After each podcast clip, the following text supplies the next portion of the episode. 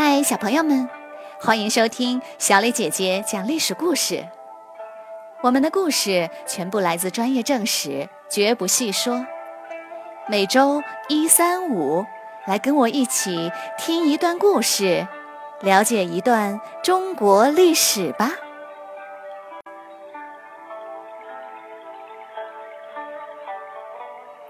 今天我要给你们讲的故事的名字叫做《黄巾起义》。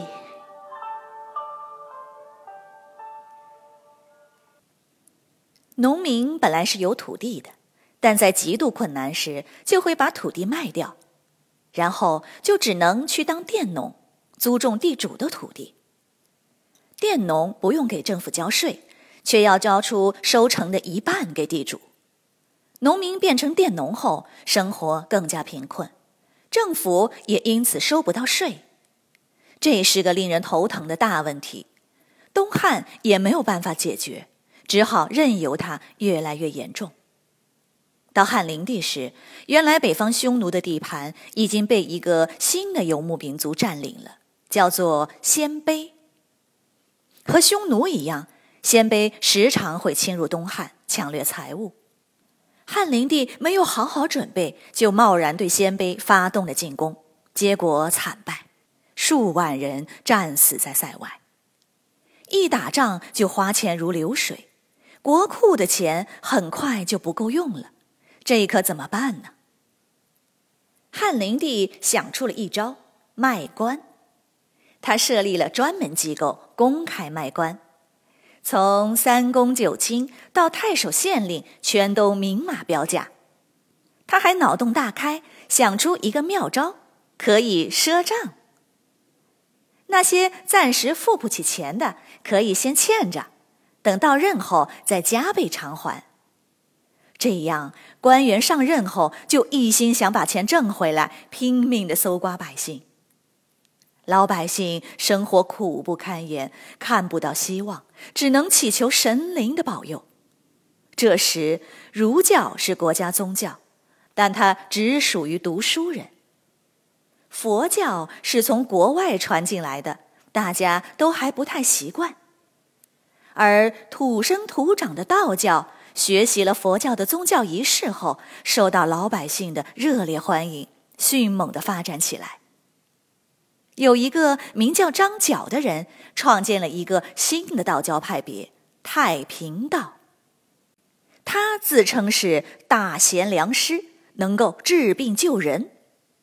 病人来了后，他先让病人跪下，说出自己犯过的错误，然后张角念动咒语，画一张谁也看不懂的符，再把符烧成灰，冲一碗水让病人喝下去。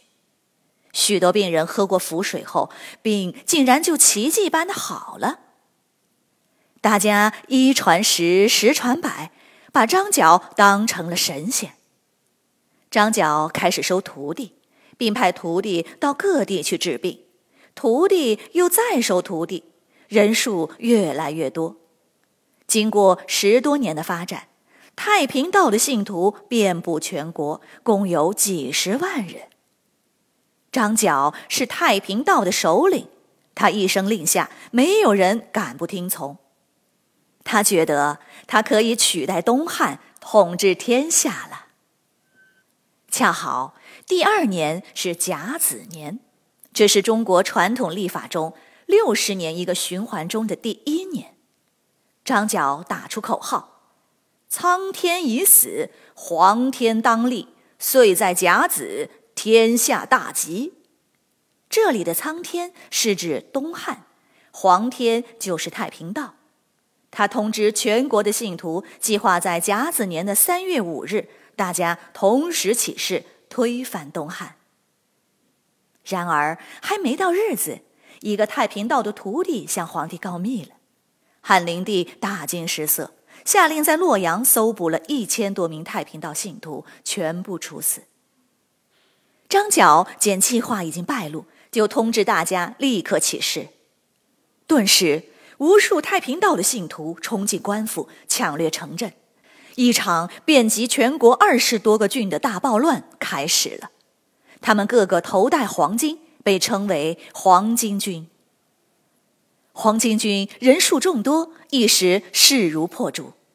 汉灵帝赶紧派禁军守住洛阳周边的关口，再征调全国精兵分头征讨。为避免党人加入黄巾军，汉灵帝宣布大赦天下，赦免党人，同时号召各地豪强自行组织军队抵抗黄巾军。如曹操、刘备等人就响应号召，加入了对黄巾军的战斗。黄巾军是太平道的信徒。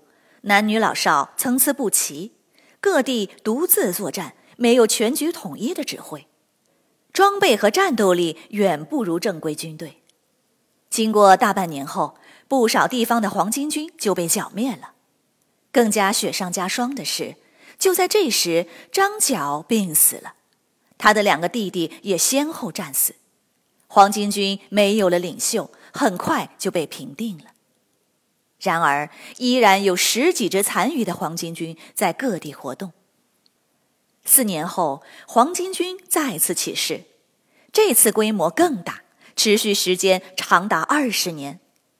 为了对付黄巾军，汉灵帝设置了一个新的官职——州牧。州牧负责管辖多个郡，同时拥有军队和行政大权，可以随时任免官员，指挥军队。去讨伐黄巾军，这样皇帝是省心了，却也失去了这些地方的管理权。周穆成了割据一方的地方势力，到后来他们脱离中央，各自为政，互相攻击，天下就变得更加混乱了。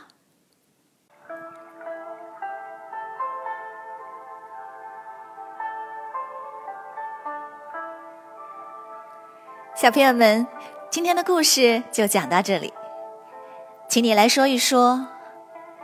我们知道，生病了一般要吃药打针才能好，可是故事中，张角念念咒语，画一道符，喝一碗水就可以治好病。你觉得为什么喝一碗水就可以治好很多人的病呢？假如有人喝了符水后说他的病没有被治好，你觉得张角会怎么说呢？欢迎你们到公众号踊跃的留言或用语音说出你们的答案。感谢你们今天的收听，我们下个故事再见。